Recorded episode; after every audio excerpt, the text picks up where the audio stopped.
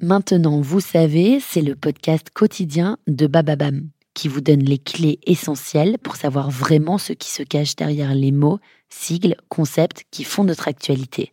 Du 6 au 20 décembre 2021, découvrez la rétrospective 2021 des mots qui ont marqué l'année, de l'affaire des Pandora Papers au hashtag Quit My Job, en passant bien sûr par l'expression Covid long, redécouvrez ces mots qui résument à eux seuls notre année 2021.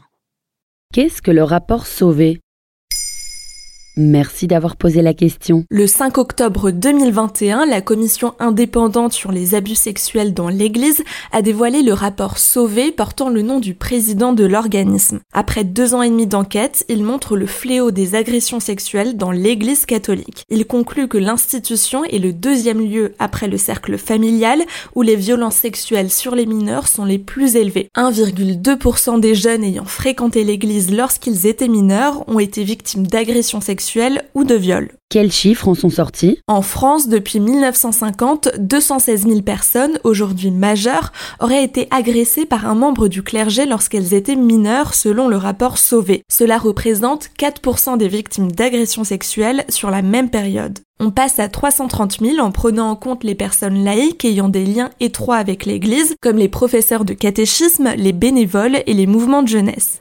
Jusqu'à maintenant, le rapport estimait à 10 000 le nombre de victimes d'agressions sexuelles commises par des membres de l'Église depuis 1950. La différence est donc énorme. Pour arriver à ce résultat, la commission a travaillé avec l'INSERM, l'Institut national de la santé et de la recherche médicale. Des recherches ont été réalisées auprès de la justice et de la presse.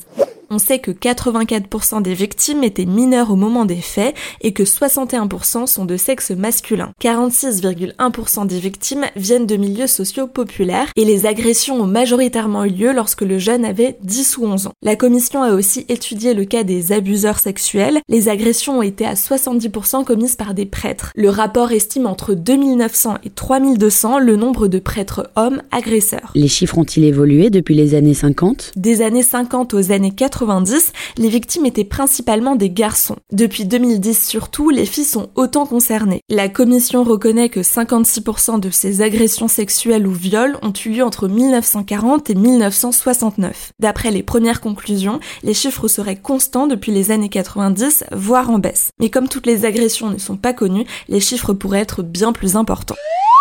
Et quelles sont les réactions de l'Église? Les réactions se font entendre jusqu'au Vatican. Le pape François a partagé son immense chagrin. Il a estimé que l'incapacité de l'Église à prendre en charge les victimes est une honte. Le président de la conférence des évêques de France, Éric de Moulin-Beaufort, a tenu à exprimer sa honte, son effroi et sa détermination à agir. Ses propos suivants, tenus sur France Info le 6 octobre, ont eux été vivement critiqués. Ce que vous dites, c'est que le secret de la confession aujourd'hui est plus fort que les lois de la République.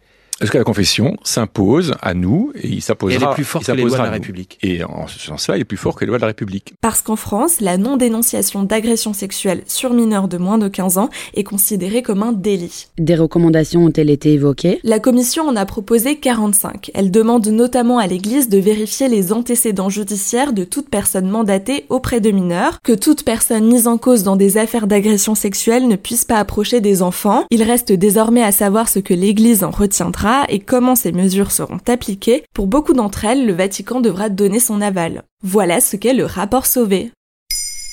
Maintenant, vous savez, un épisode écrit et réalisé par Pauline Weiss. En moins de 3 minutes, nous répondons à votre question. Que voulez-vous savoir? Posez vos questions en commentaire sur les plateformes audio et sur le compte Twitter de Maintenant, vous savez.